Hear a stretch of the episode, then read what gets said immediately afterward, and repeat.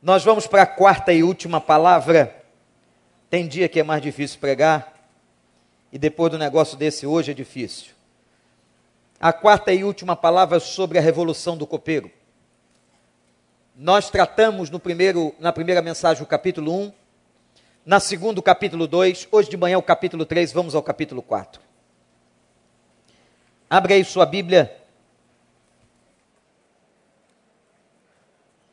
E nós vamos fazer uma leitura responsiva. Só entendeu agora quem é velho na igreja. Leitura responsiva. Devia ter feito primeiro um processional, o irmão Miqueias. Depois uma. Como é o nome depois do processional? Vem o prelúdio, certo? E agora uma leitura responsiva. Os irmãos, prestem atenção. O pastor lê primeiro os versículos ímpares e a congregação lerá os versículos pares. Vamos lá? Quando Sambalate soube que estávamos reconstruindo o muro, ficou furioso, ridicularizou os judeus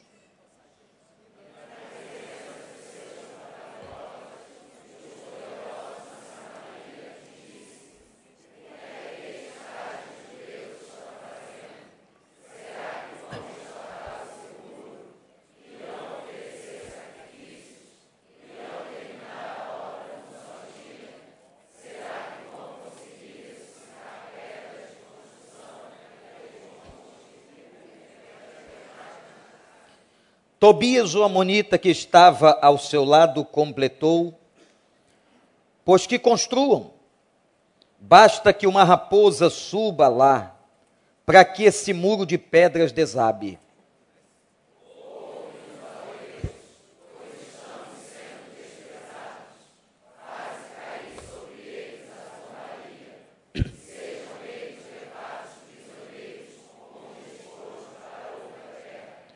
Não perdoes os seus pecados, nem apagues as suas maldades, pois provocaram a tua ira diante dos construtores.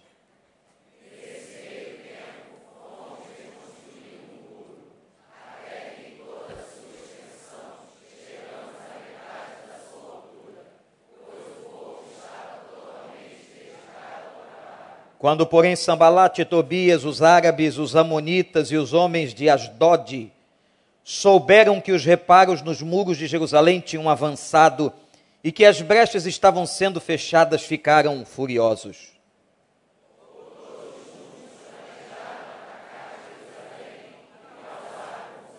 Mas nós oramos ao nosso Deus e colocamos guardas de dia e de noite para proteger-nos deles.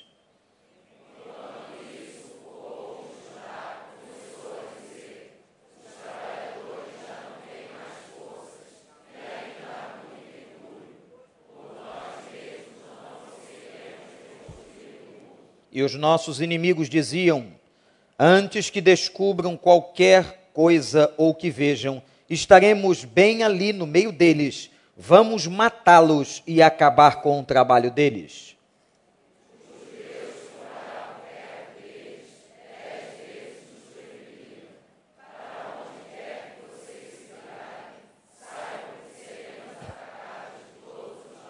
Por isso posicionei alguns do povo atrás dos pontos mais baixos do muro, nos lugares abertos, divididos por familiares, armados de espadas, lanças e arcos.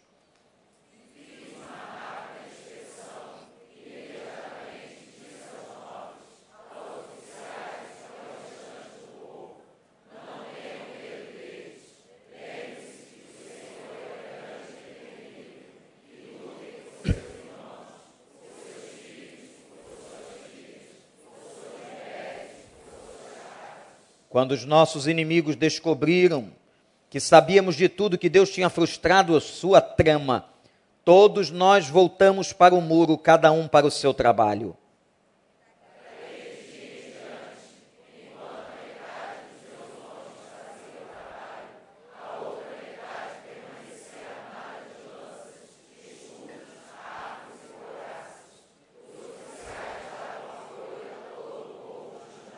Que estava construindo o muro, Aqueles que transportavam material faziam trabalho com uma das mãos e com a outra seguravam uma arma.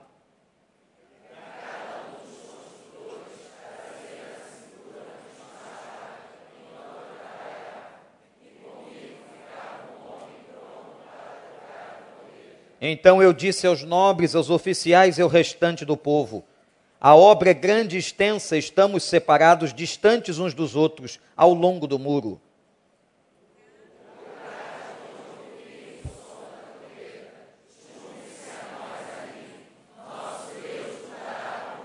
Dessa maneira prosseguimos o trabalho com metade dos homens empunhando espadas desde o raiar da alvorada até o cair da tarde.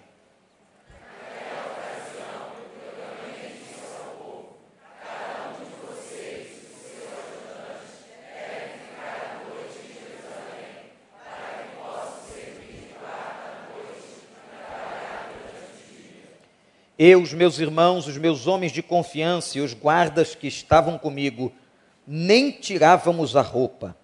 Cada um permanecia de arma na mão. Que o Espírito de Deus nos abençoe em nome de Jesus. Irmãos, que texto fantástico. Capítulo 4 dessa história. A história da reconstrução dos muros e da cidade de Jerusalém eu encontro aqui um momento de alguns desafios na vida do profeta Neemias. Quem está acompanhando esta minissérie intitulada Revolução do Copeiro, sabe que os babilônicos fizeram um estrago na cidade de Jerusalém. Invadiram a cidade, queimaram as portas, derrubaram os muros.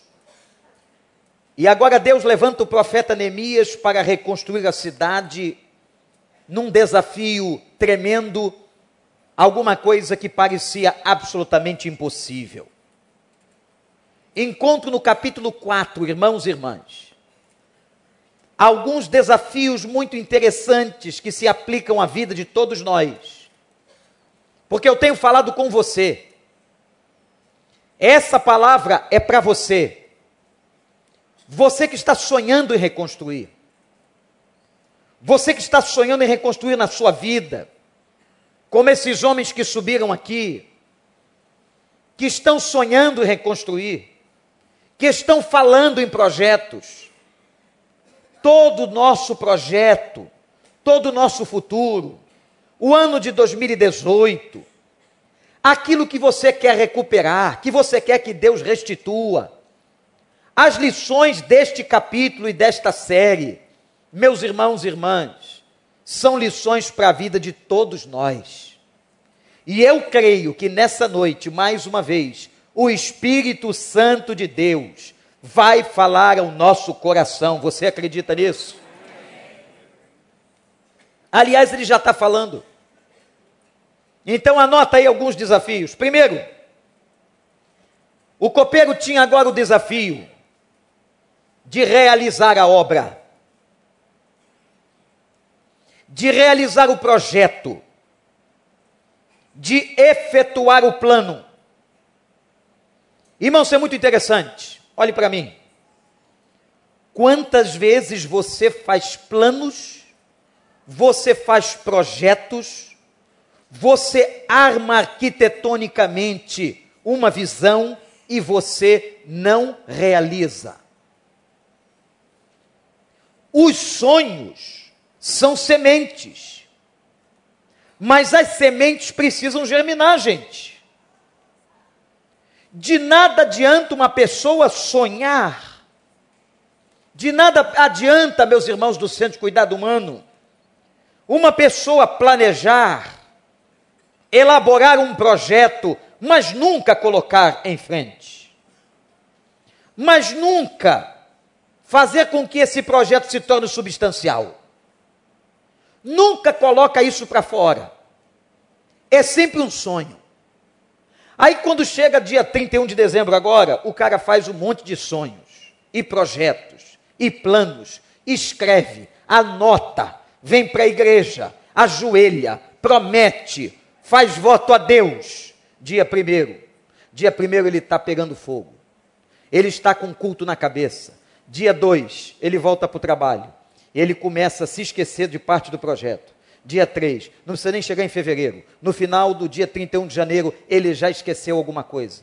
Fevereiro, nem pensar. Quando vai lá para o meio do ano, o pastor faz uma mensagem dizendo assim: e os votos que você fez? Ele cai em sentimento de culpa. E ele vê que o projeto que ele fez em dezembro não se realizou, não se efetivou, não se cumpriu. Mas ele está vendo o segundo semestre chegar. Não é verdade, gente? E o segundo semestre é recheado de promessa. Não, agora vai. Vai, vai, mas não vai. E quando chega no dia 31 de dezembro, o que, ele faz de novo? Projeto novo. E passa um ano, e passa dois, e passa três, e passa quatro. Não tem um lugar chamado passa quatro? E passa cinco, e passa seis. Vamos aqui dar um exemplo prático no que eu estou falando. Pastor Miqueias, por exemplo. Homem de Deus. Varão da área de adoração.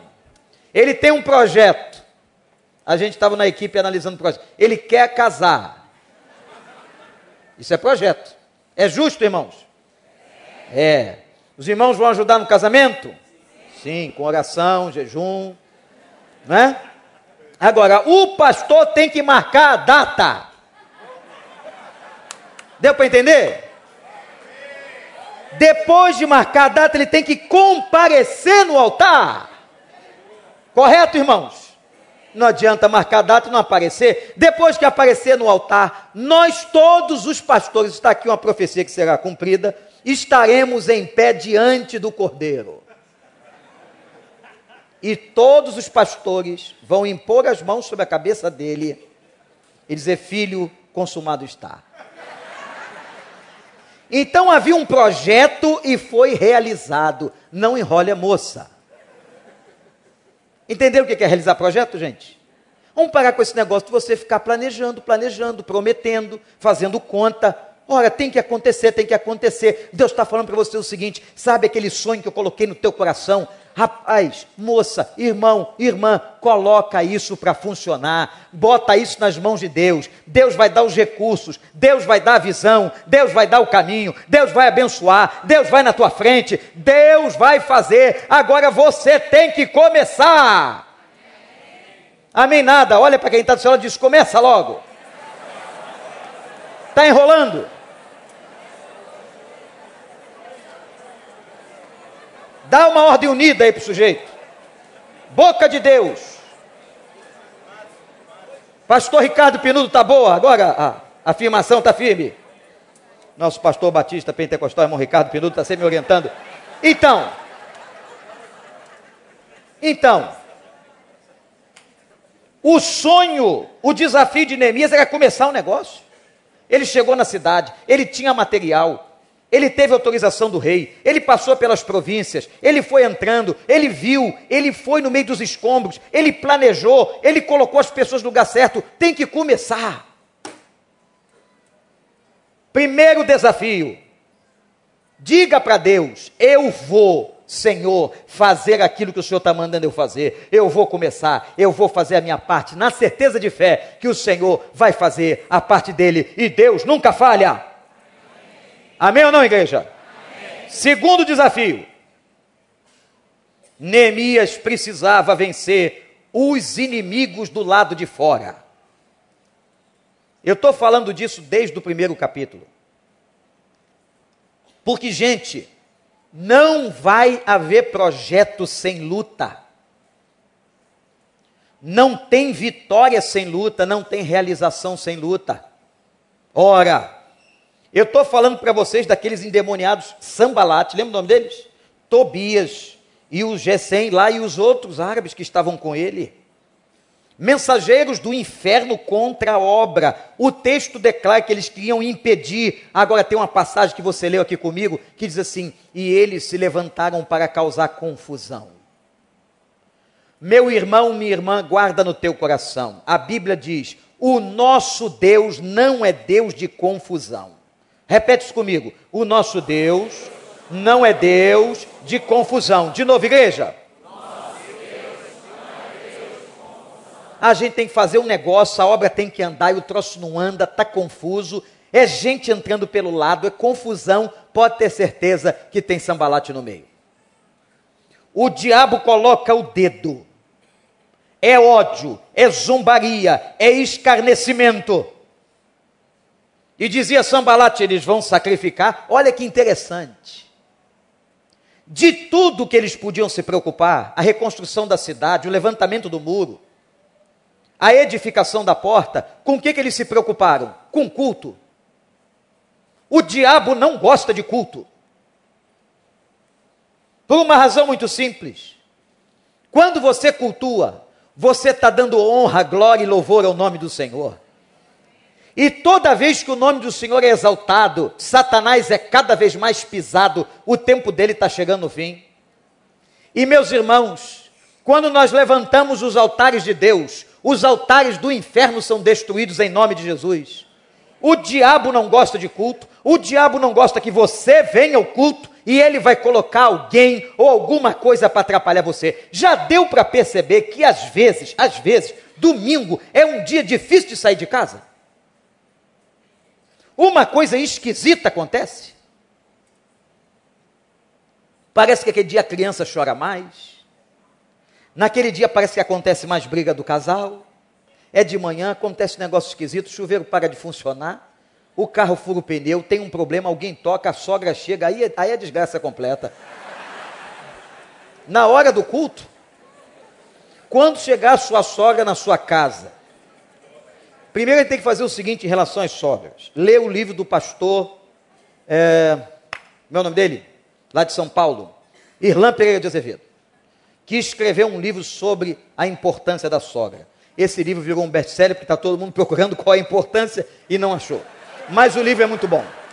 Então você compra o livro, coloca o livro em casa.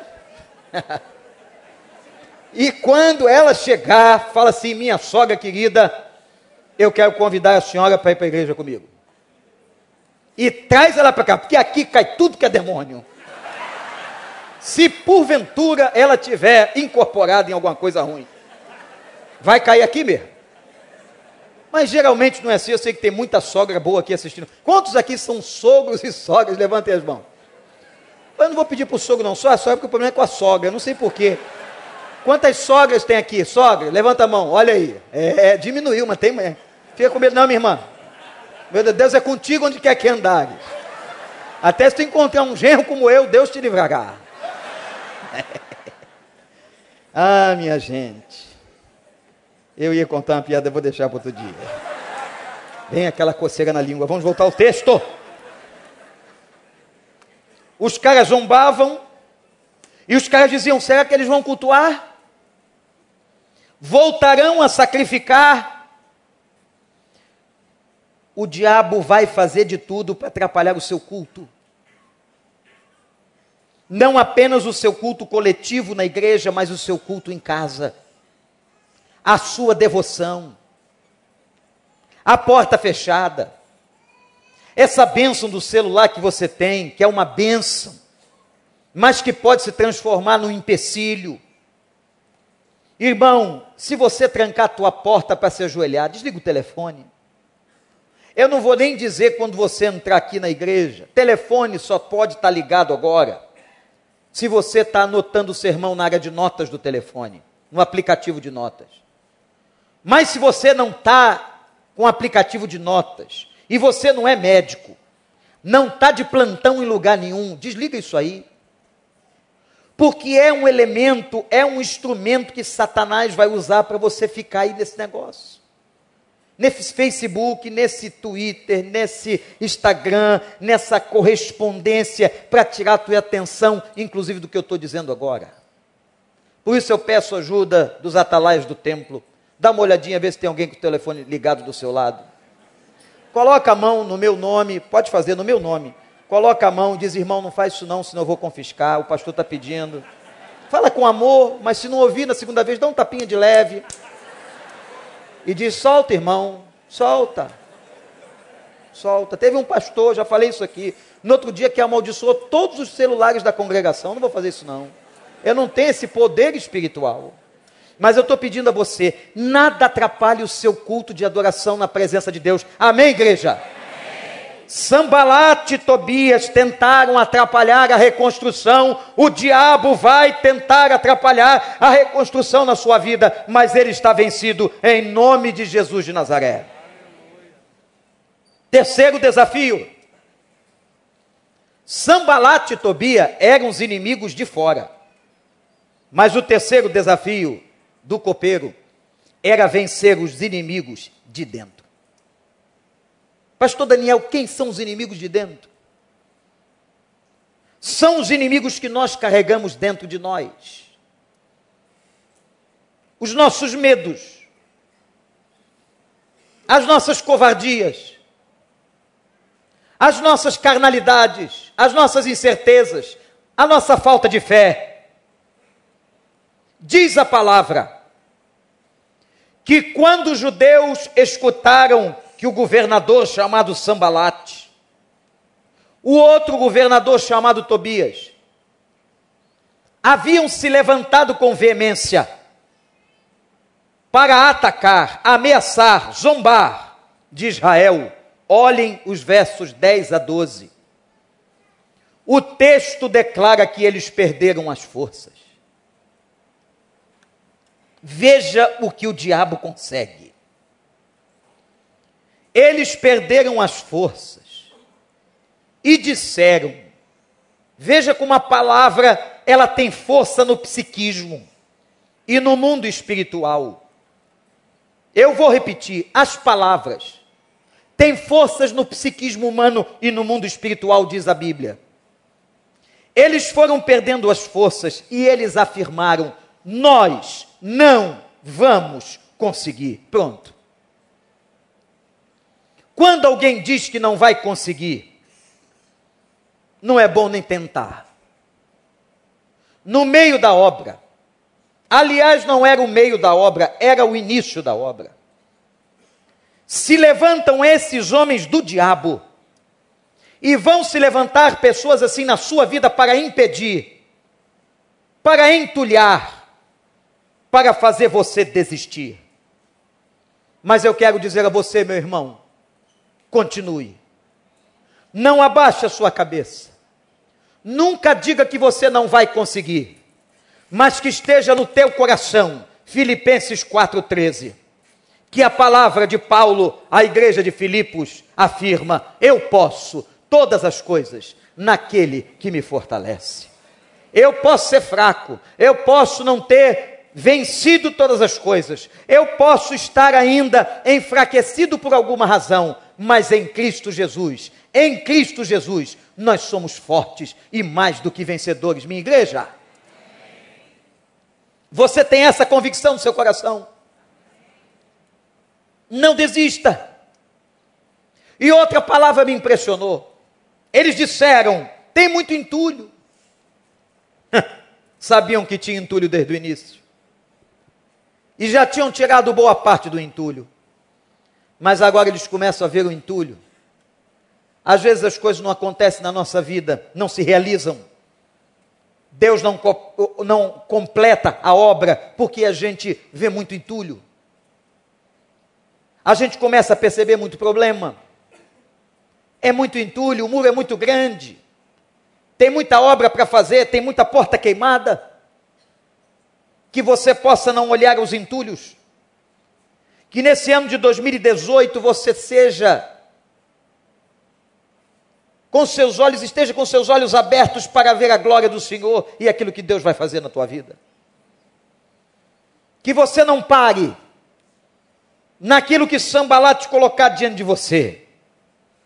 Sim, eles eram escravos, a cidade estava destruída, os muros estavam arrasados, as portas estavam queimadas, tinha muito entulho, mas se o Senhor mandou, se o Senhor está abençoando, se o Senhor está dizendo para ir em frente, vai em frente em nome de Jesus. Não deixa os inimigos de dentro destruir você. Não deixa o medo tirar a tua força, mas que você possa fazer aquilo que Deus está mandando em nome de Jesus. É nessa hora, gente, que nós precisamos crer. E há uma frase aqui que conforta, consola e abençoa quando a Bíblia diz: Deus frustrou o plano deles. Sabe aquilo que o diabo está tramando contra a tua vida? Aquele laço do passarinheiro, aquela flecha, aquele desânimo. Se você permanecer, o Senhor vai frustrar o plano dele. O Senhor vai frustrar de tal maneira, de tal forma, que você não vai nem entender, mas Deus vai abrir todas as portas que precisam ser abertas. Ele vai tirar cada pedra, cada tijolo para que você passe e para que você realize em nome do Senhor dos Exércitos. E eu quero que você repita agora comigo: eu, eu. em nome de Jesus, repreendo toda a obra do maligno, clamo pela força do Senhor Suplico que o Senhor frustre os planos de Satanás. E eu tenho certeza que eu já sou mais que vencedor. Eu chegarei lá. Aleluia. Amém. Glorifique o nome de Jesus. Tem inimigo do lado de fora e do lado de dentro. Tem sambalate lá fora e tem medo aqui dentro. Tem Tobias lá fora e incerteza aqui dentro. Mas o desafio de Neemias, o desafio do copeiro, era vencer tudo isso e ele venceu para a glória do Senhor. Estão anotando aí, meus irmãos, qual foi o primeiro desafio? O desafio número um era fazer o quê? Realizar aquilo que era projeto. O desafio número dois, vencer os inimigos. Da onde? De fora. O terceiro desafio, vencer os inimigos de dentro. Agora anota aí o quarto desafio.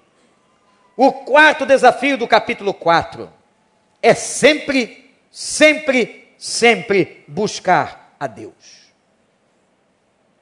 Sabe o que me impressiona aqui? Vocês sabem, irmãos, quantas vezes em quatro capítulos do livro de Neemias a Bíblia diz que Neemias orou? onze vezes.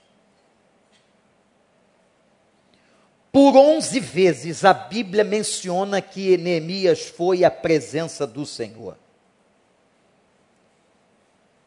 Por onze vezes clamou Neemias por socorro. Por onze vezes Neemias pediu a Deus graça. E ele pediu uma coisa aqui interessante, que a gente não tem nem ousadia para dizer.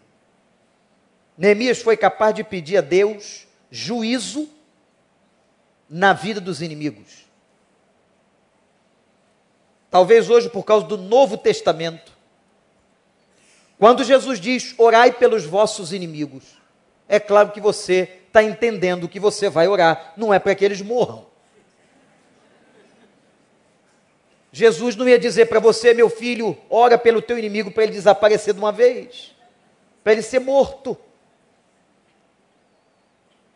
É claro que o Novo Testamento e a Nova Aliança está nos levando a um olhar de misericórdia,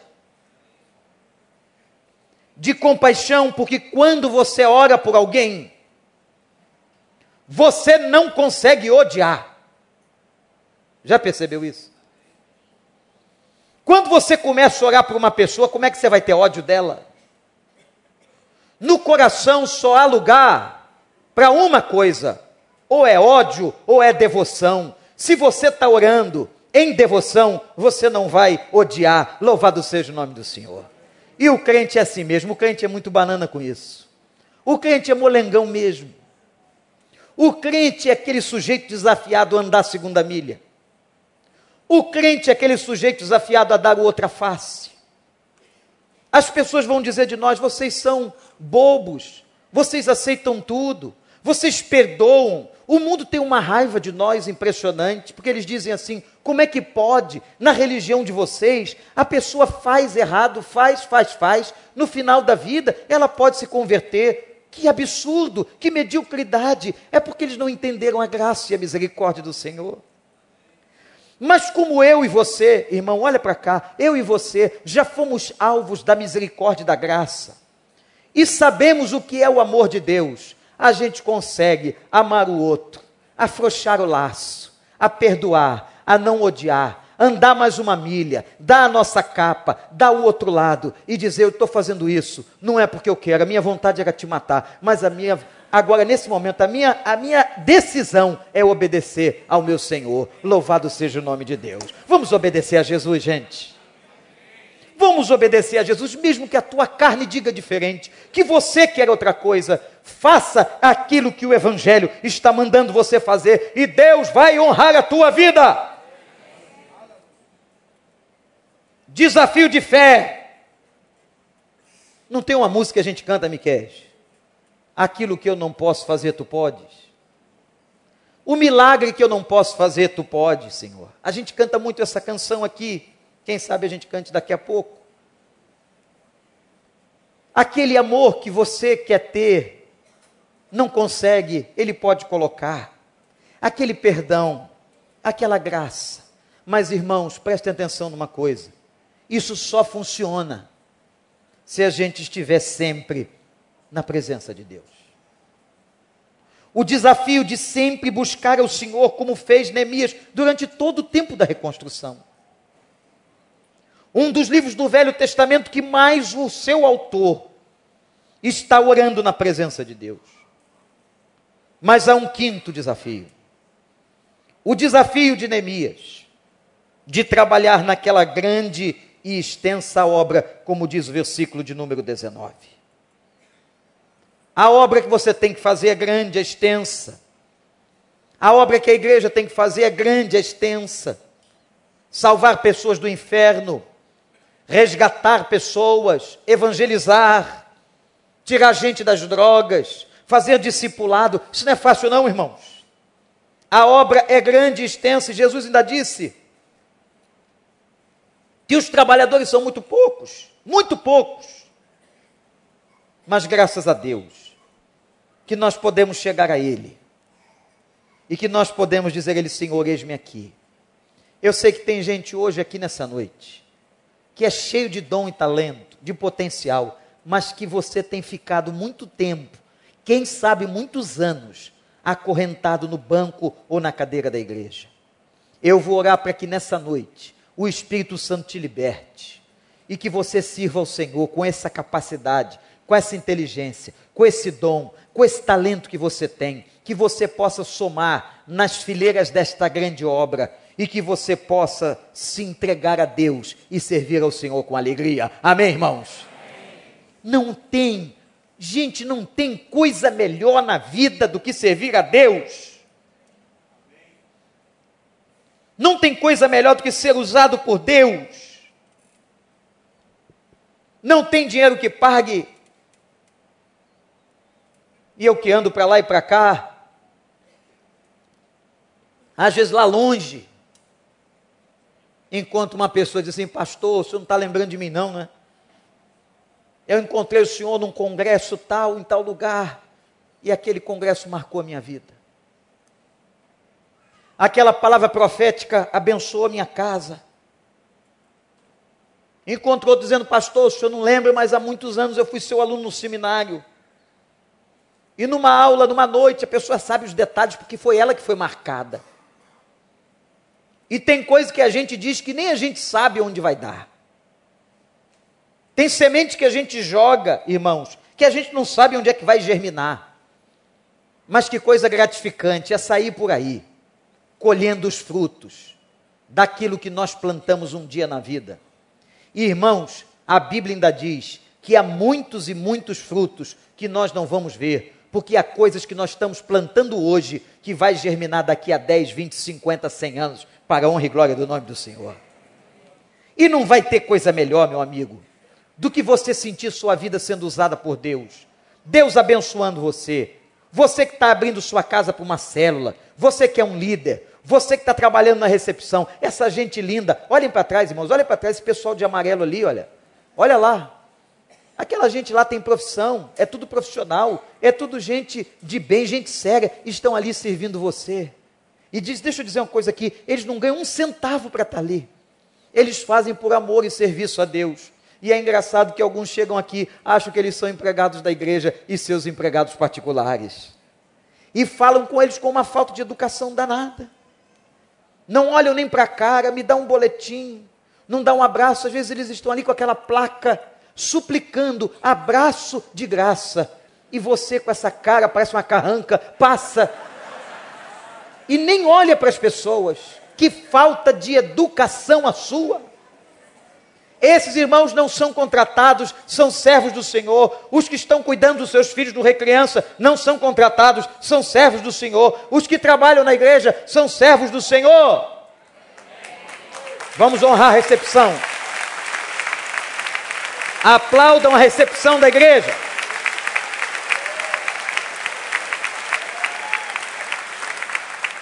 Eu autorizo vocês da recepção que quando tiverem com a placa, alguém não vê, Estou aqui. Presta atenção. Abraço grátis, dá um abraço aqui. Porque tem gente dura, não tem? É dura de coração, é dura para apertar a mão, é dura para abraçar. Você não é brasileiro, não? Não é latino, não gosta desse negócio. Tem gente que tem arrepio quando o pastor diz assim: vamos nos cumprimentar. Pronto. Acabou a noite do cara. Então, só de propósito eu vou fazer isso agora vamos nos cumprimentar. E se você tiver alguma intimidade, quiser dar um abraço também pode, mas cuidado com a mulher dos outros, cuidado para não. Hein? Presta atenção, pode dar um abraço quem está do seu lado aí. Meu irmão, minha irmã.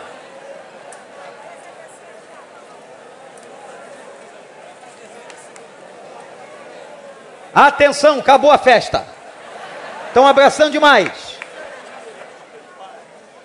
Uma igreja abraçadeira, uma igreja beijoqueira. Chega, irmão Ricardo. O senhor já abraçou muito também. Gente, que coisa boa! A obra é extensa. Nós temos que estar juntos, nós temos que ter unidade e nós temos que colocar os nossos dons e talentos a serviço de Deus. Amém? Amém. Então vem o sexto desafio. E penúltimo. O desafio de ser um povo unido. Sabe o que Neemias percebeu?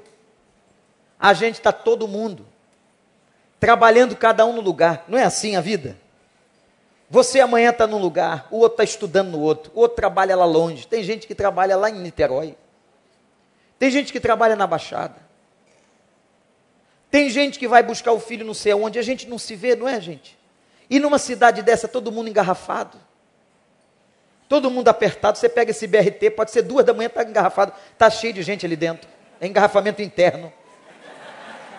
Eu nunca vi um sistema de transporte, não sei se foi o Silviano que bolou, mas tão complicado.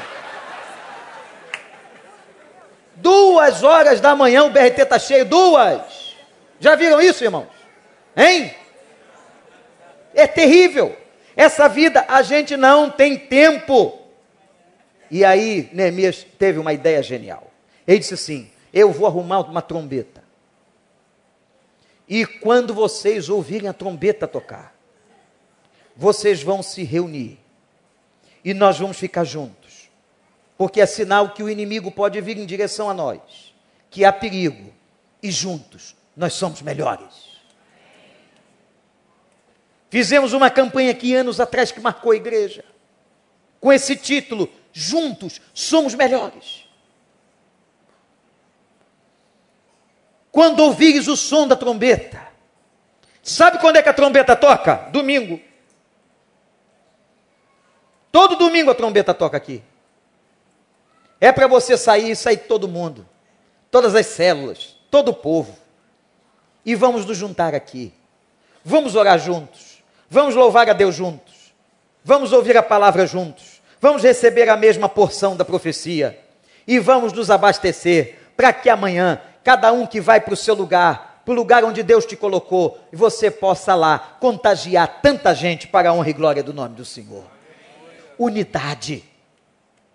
Igreja tem que ter unidade, anda junto. Ao longo da história, é registrado muitas divisões. Muitas igrejas sofreram. Muitas pessoas foram traídas. E sabe quem sai perdendo, gente? O nome de Jesus.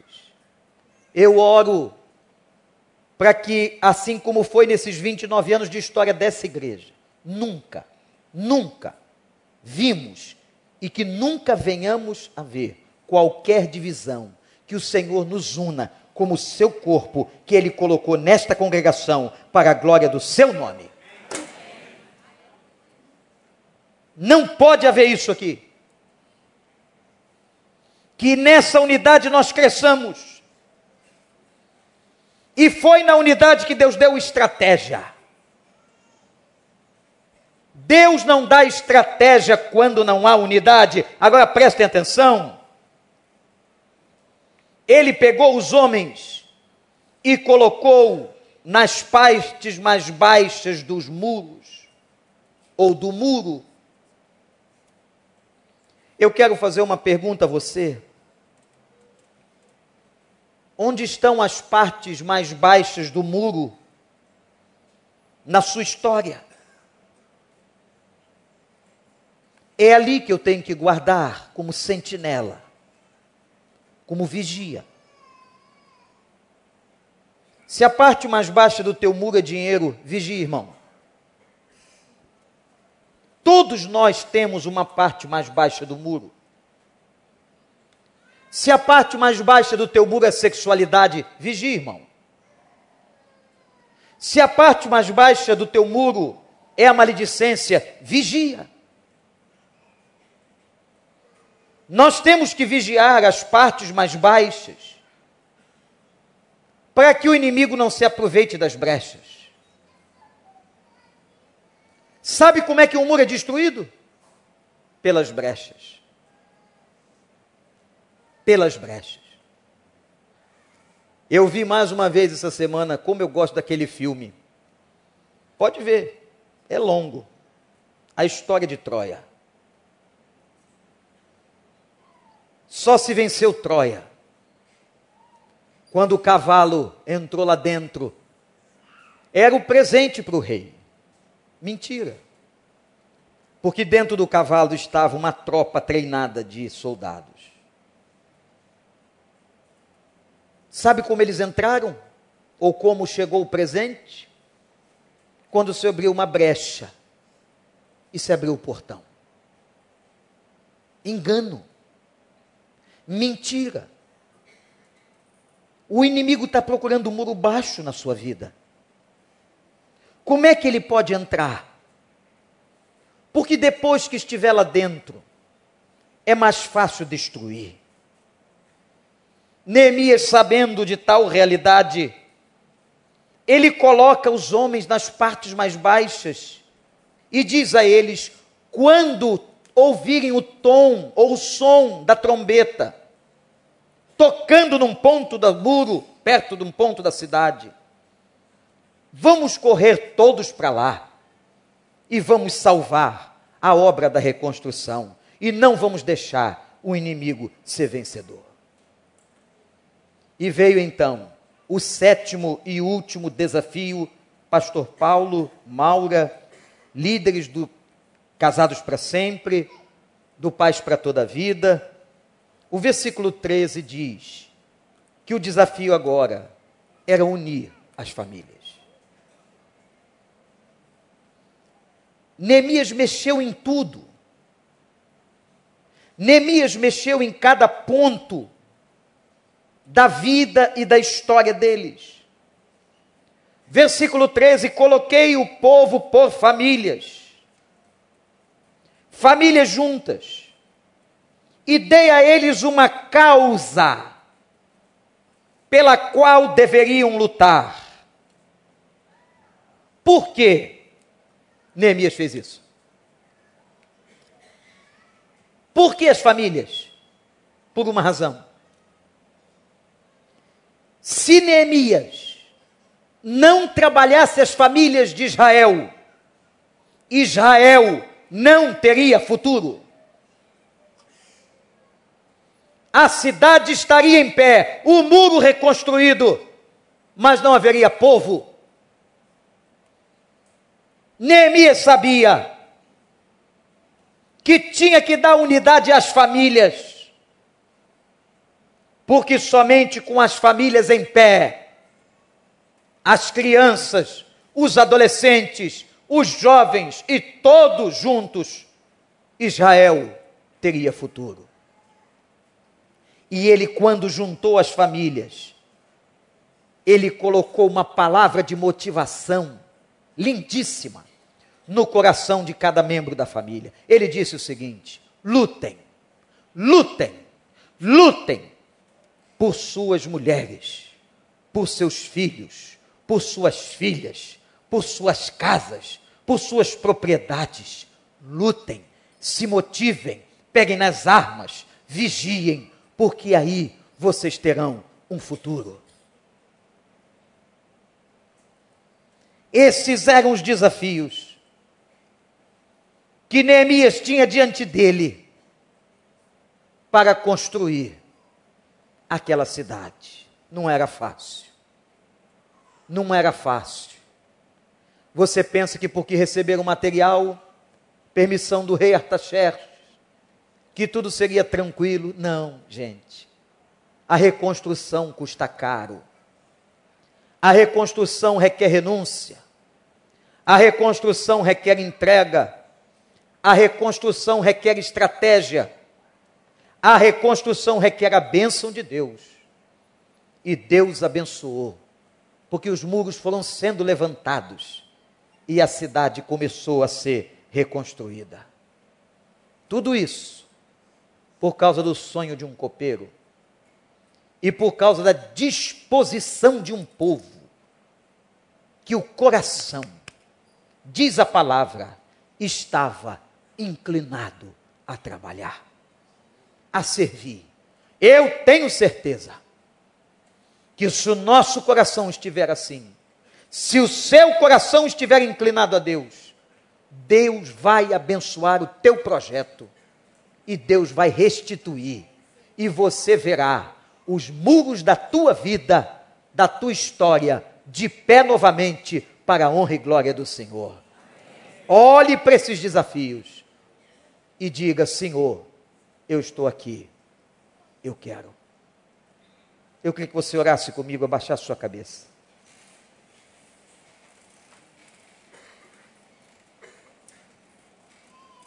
Falo agora com você.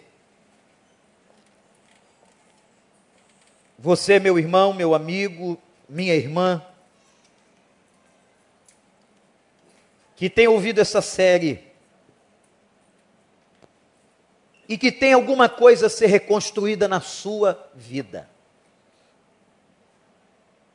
Eu sei que há pessoas aqui chorando, chorando no coração, sangrando no coração,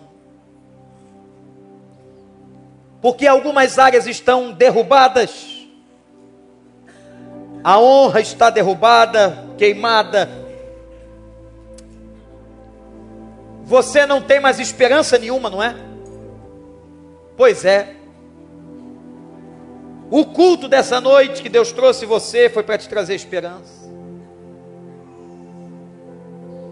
Deus está convidando você a entrar na batalha da reconstrução. Você talvez entrou aqui e você não acredita mais no seu casamento. Você não acredita mais em família, você não acredita mais que há recuperação para os seus negócios, você está falido. Talvez você entrou aqui e recebeu um diagnóstico tão difícil. Mas eu quero dizer para você que o Senhor nos chama a reconstruir, a recuperar. Levante a cabeça, lute, saiba que aquilo que você não pode, Deus pode. Aquilo que você não consegue, Ele sempre conseguiu, porque Ele é Deus de poder.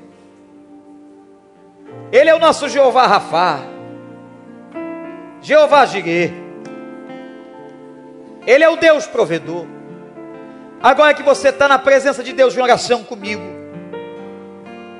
eu quero fazer um apelo muito difícil mas muito importante para a sua vida. Eu queria que você dissesse a Ele que você está se sentindo tão destruído quanto os muros de Jerusalém, mas que você quer crer agora que o Senhor vai reconstruir sua vida, te levantar, te colocar em pé e fazer com você aquilo que você não pode. E Ele só está pedindo de você, meu filho, minha filha, creia. Creia que aquilo que você não pode, eu posso. Aquilo que não dá para você, dá para mim. Porque para mim nada é impossível. Você que entrou aqui, você que está na internet, qualquer lugar desse planeta, ore com a gente. Se entregue, se submeta. Creia. Creia. Diga para ele, como aquele homem disse para Jesus: Senhor, eu creio, mas perdoa a minha incredulidade. Perdoa porque a minha fé fraqueja. E eu agora queria orar por você, meu amigo, minha amiga, meu irmão, minha irmã. Você que trouxe para essa noite, para este lugar, alguma coisa a ser reconstruída, eu não sei o que é, mas Deus sabe. E você quer colocar diante do Senhor a sua vida, eu queria que você de olhos fechados, levantasse uma de suas mãos para que eu possa ver. Só eu vou ver. E o Senhor, graças a Deus. Graças a Deus, graças a Deus. Tem coisa para reconstruir? Graças a Deus. Graças a Deus, graças a Deus. Graças a Deus. Louvado seja o nome do Senhor. Deus é bom. O Espírito Santo está falando nesse lugar. O Espírito Santo está movendo esse lugar. Para que você creia de novo, para que você expulse agora todos os inimigos de dentro, o medo, a incerteza, para que você não tema os inimigos de fora, para que você escute a voz da trombeta agora, escuta, que Deus está te chamando para guerrear e Deus vai te dar a vitória, porque Ele não é homem para mentir isso não é promessa de pastor. Eu vou pedir que toda a igreja agora, com reverência, fique em pé. Ninguém se movimenta aqui. Eu vou pedir a todos que levantaram suas mãos, e se Deus está tocando seu coração, que você venha aqui durante esse cântico que nós vamos clamar por você, os pastores da igreja. Pode sair seu lugar, graças a Deus. Que bom. Vem, vem. Vem aqui à esquerda, aqui lá atrás. Pode vir tua voz me encoraja Pode trazer tuas lágrimas, tuas incertezas. Não é para mim, é para Ele. Quando tudo diz que não, vem. Ou parece que o mar tem muro para reconstruir. Vem. Eu sei que não estou só. Sobre não pode se frustrar. Pode vir, é com você. Amém. Aleluia. Graças a Deus. Chegue pra cá, chegue pra cá, vem. Teu querer, o Deus impossível, não mim. A tua destra me sustenta e me faz prevalecer. Deus impossível. Deus impossível não desistiu de mim. A sua destra me sustenta e me faz prevalecer. O que eu não posso fazer, tu pode ele pode, aleluia. A mudança que eu preciso, tu pode. É verdade. O milagre que eu espero, tu podes. Senhor, vem me socorrer.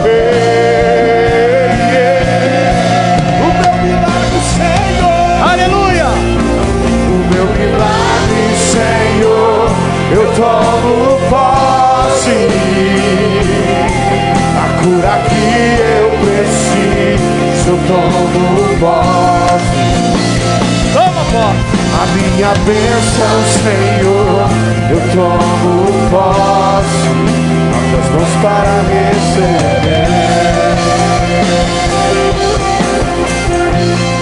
Pastor Miqueias. coisa linda está acontecendo aqui. Sabe o que Deus está fazendo aqui hoje à noite, gente? Ele está restaurando a esperança. Essa é a noite da restauração da esperança. Tem coisa mais maravilhosa na vida de uma pessoa do que ela voltar a acreditar, voltar a crer, levantar dos mortos da incredulidade. E essa gente toda que está aqui na frente, o Senhor está trabalhando esperança na vida de vocês e está dizendo: Eu vou reconstruir os teus muros. Nós vamos cantar pela última vez essa última canção. Se o Espírito Santo está falando com você, não tenha vergonha, não tenha medo. Aqui é a casa de oração. Pode sair e vir. E diga, Senhor, eu preciso. O que eu não posso fazer.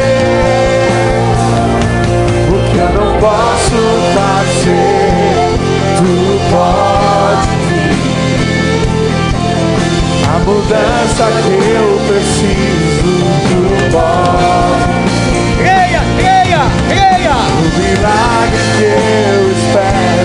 Tu podes.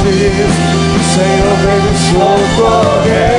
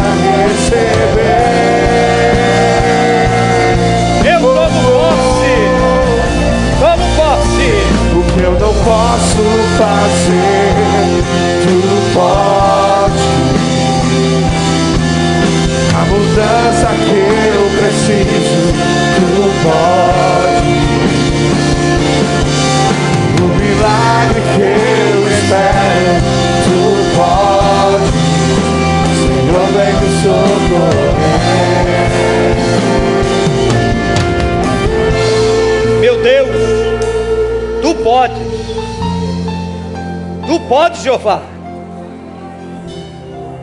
Tu és o nosso Jeová Jireh. Tu és o nosso Deus Rafá. Tu podes fazer muito mais além daquilo que pedimos ou pensamos. Tu podes curar nessa noite. Tu podes libertar nessa noite. Tu podes restaurar nessa noite. Podes amassar Satanás nessa noite. Nós cremos que tu podes. Liberta a vida dos meus irmãos e irmãs que estão aqui na frente. Salva aqueles que precisam de salvação. Restaura, ó Deus, a esperança.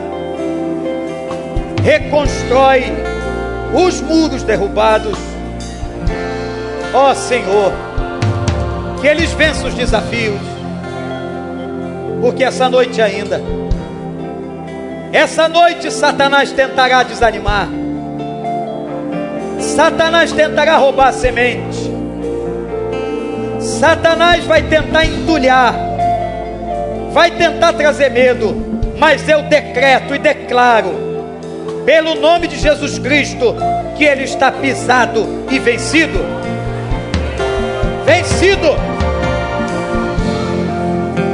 Que o Senhor faça a obra e que essas pessoas que estão aqui, Senhor, sintam agora, agora, a leveza do Teu Espírito Santo. Obrigado por essa noite, pelo derramar nessa igreja a tua presença. Em nome de Jesus. Em nome de Jesus. Todos vocês que vieram aqui à frente, eu quero dizer uma outra coisa. Que o Senhor te abençoe e te guarde. Levante o rosto dele sobre a tua vida. Que ao levantar o rosto dele sobre você te dê paz. Que essa semana seja uma semana, como diz a Bíblia, que a paz de Cristo seja o árbitro. A obra da reconstrução, às vezes, não acontece em um minuto, ou uma noite. Pelos mistérios de Deus, ele pode levar algum tempo mais. São coisas da sua soberania, mas uma coisa eu tenho certeza: diante, mediante a tua sinceridade, Deus está aqui e Ele vai começar essa obra na tua vida. Eu creio, você crê? A todos que vieram à frente, que estão aqui pela primeira vez ou segunda, que não conhecem a igreja, a gente queria anotar seu nome. Se você não tem uma Bíblia, te dar uma Bíblia de presente. E pegar o nome da sua família para a gente orar. Só isso que a gente quer fazer. Tem uma porta que está aberta lá do meu lado esquerdo, do seu lado direito. Pastor Tiago faz assim. Esse homem de Deus pode acompanhar todo mundo que estiver aqui pela primeira ou segunda vez. Pode furar aqui até ele lá, ele vai anotar seu nome e te dar uma Bíblia. Mas que você leve para casa essa palavra. Deus começou algo novo na sua história. O que Deus fez aqui hoje à noite foi restaurar esperança. Louvado seja o nome do Senhor. Eu creio eu creio que assim como ele levantou os muros de Jerusalém, ele vai levantar os teus muros caídos e vai restaurar a porta que foi queimada na tua casa. Amém? Então quem veio pode seguir para cá. Pastor Miquel, vamos continuar adorando ao Senhor. Todo o povo de pé, ninguém sai não, ninguém sai não para pegar o finalzinho, aquele gosto, aquela coisa final gostosa da presença do Senhor em congregação. E que você Vá na paz do Senhor depois. Que a graça de Deus te acompanhe. A misericórdia do Senhor e a presença de Jesus na tua vida todos os momentos. Todos os momentos dessa semana. Te livre o Senhor do homem mau, da bala perdida. Que Deus abra os teus caminhos e dirija os teus passos.